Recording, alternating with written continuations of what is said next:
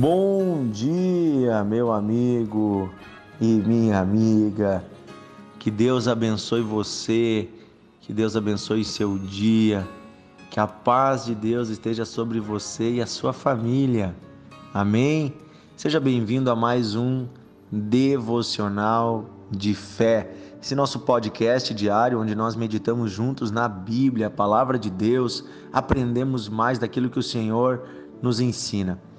E se você não ouviu o nosso devocional nesses últimos dois dias, eu convido você a ouvir uh, inicialmente o de anteontem, né? Uh, porque nós começamos um, um assunto bem bacana aqui, meditando na profecia que o profeta Ezequiel teve uma visão e ele escreveu no seu livro, no capítulo 37. Ezequiel, capítulo 37, conta de uma visão que o profeta teve a respeito de um vale que estava cheio de ossos secos. E anteontem nós conversamos, uh, né, dois áudios atrás, a respeito desse, desse significado dessa profecia, né, que significa o que significam esses ossos secos, que era um exército que estava derrotado, um exército que havia morrido e passado pela desgraça, pela vergonha de ficar uh, lançado ao solo eram os restos de um grande exército, mas pela profecia de Ezequiel, Deus fez um grande milagre de fazer esse exército voltar à vida. Os ossos se juntaram, a carne cobriu o corpo, vieram tendões, veio a respiração e eles passaram a andar e viver e eram novamente um grande exército. E nós falamos sobre isso anteontem, sobre o poder de Deus para trazer a vida onde não havia mais vida.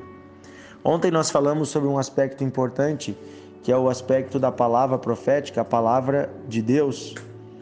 E porque Deus usou o profeta Ezequiel e Deus disse: profetize Ezequiel, profetize aos ossos que eles se juntem, que venha o tendão, que venha a carne, profetize aos ossos e conforme ele ia profetizando, as coisas iam acontecendo.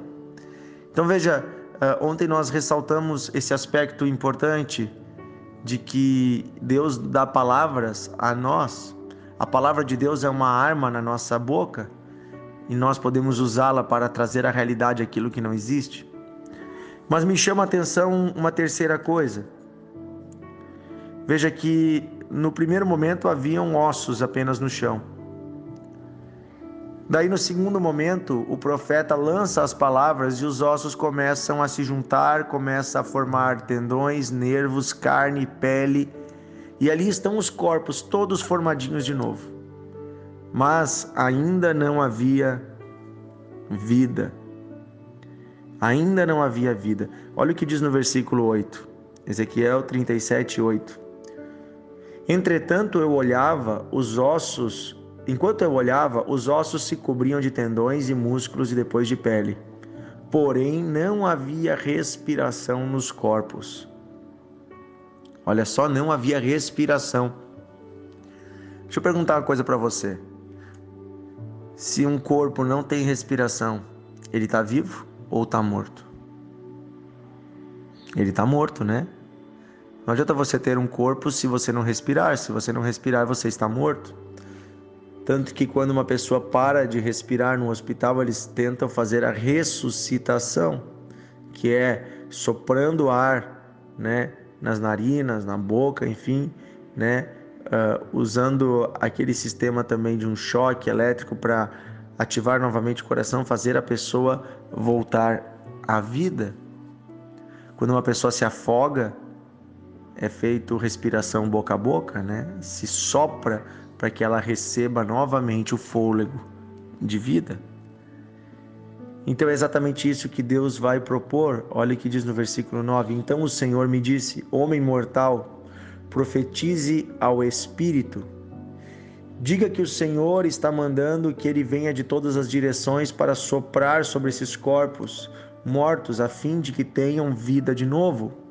Então profetizei conforme a ordem que, a minha, que eu havia recebido e a respiração entrou nos corpos, e eles viveram de novo e ficaram de pé, e havia tanta gente que dava para formar um enorme exército.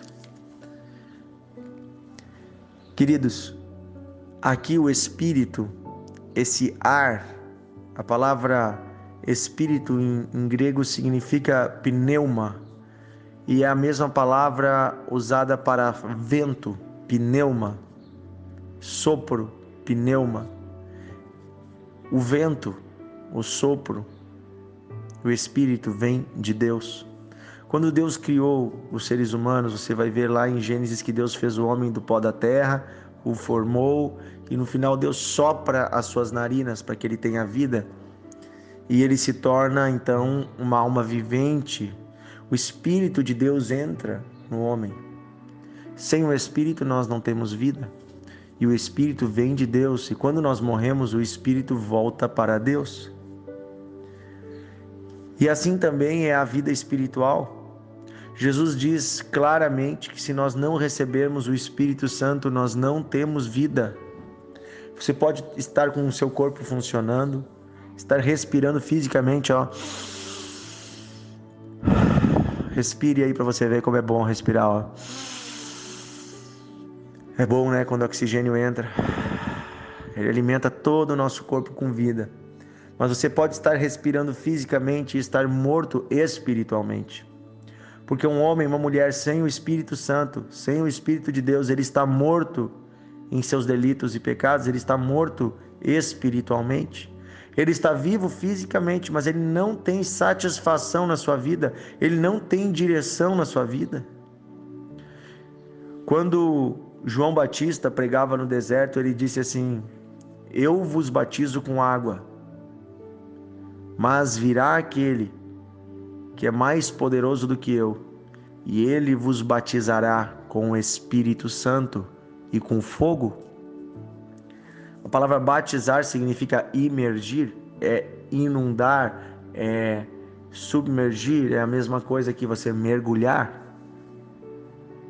É lavar-se por imersão, é entrar dentro de um reservatório de água. Assim também é o que Deus quer fazer conosco com relação ao Espírito Santo. Deus quer, com o seu Espírito, nos inundar por todos os lados. Deus quer, com o seu Espírito, nos rodear e penetrar o mais profundo do nosso ser.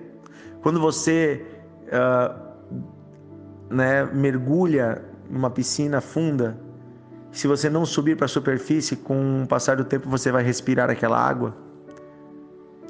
E aquela água vai entrar no seu pulmão e obviamente se você respirar água você vai morrer, você vai se afogar. Porém, se você respirar do Espírito Santo, se você deixar o Espírito Santo entrar em você, ao invés de se afogar, você vai receber a verdadeira vida, a vida eterna. Jesus falou para Nicodemos, ele disse: "Olha, é necessário que o homem nasça da água e do Espírito. Se alguém nascer da água e não nascer do Espírito, não tem a verdadeira vida." Ou seja, precisamos receber também o Espírito Santo. É algo urgente, é algo necessário, não é uma opção. Não é algo opcional que talvez a gente possa receber, tipo um plus. O Espírito Santo é tão necessário quanto o ar.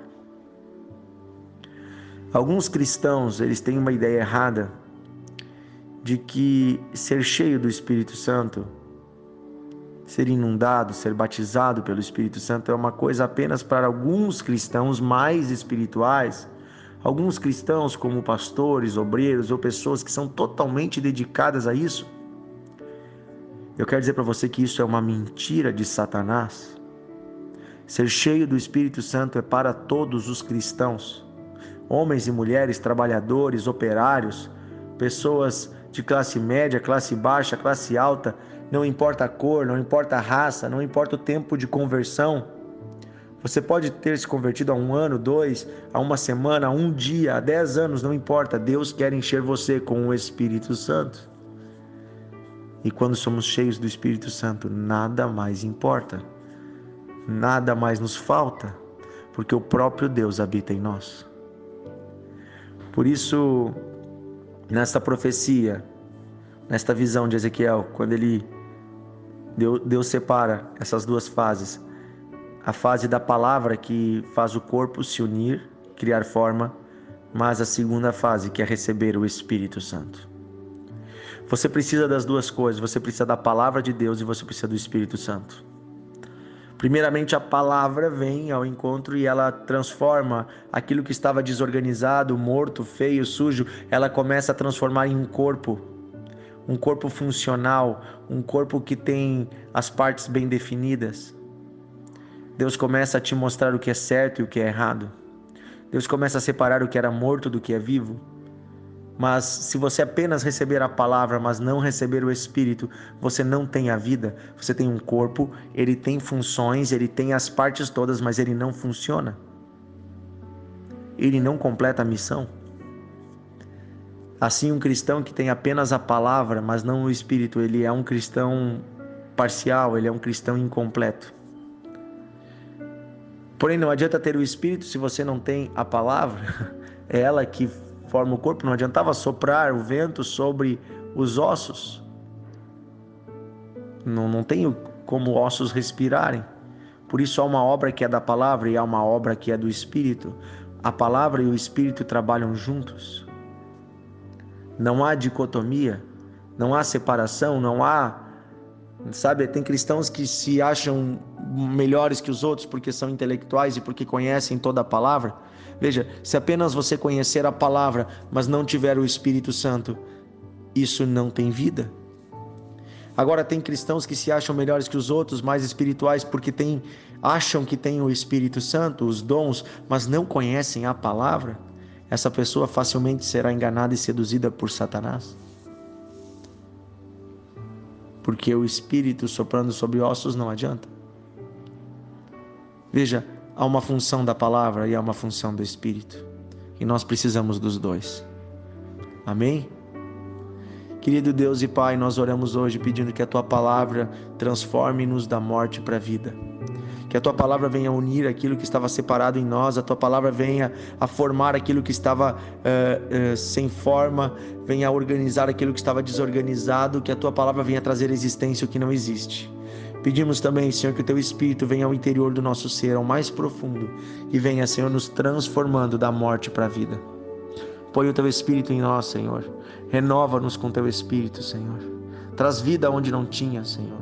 Traz alegria onde não tinha, Senhor. Eu peço isso, Pai, em nome de Jesus. Inunda com o Espírito Santo este homem, esta mulher. Meu querido, minha querida, Deus quer hoje inundar você com o Espírito Santo. Se você quer o Espírito de Deus em você, tomando você, inundando você, põe a mão no seu coração agora e diga assim: Espírito Santo, vem habitar em mim. Receba o Espírito Santo, receba a vida de Deus. Receba a abundância da presença de Deus sobre você, em nome de Jesus. Eu te abençoo, em nome do Pai, do Filho e do Espírito Santo. Receba a paz e a bênção e a plenitude de Deus. Amém e amém. Oh, a palavra de Deus é maravilhosa, né, queridos? Ela é tão boa.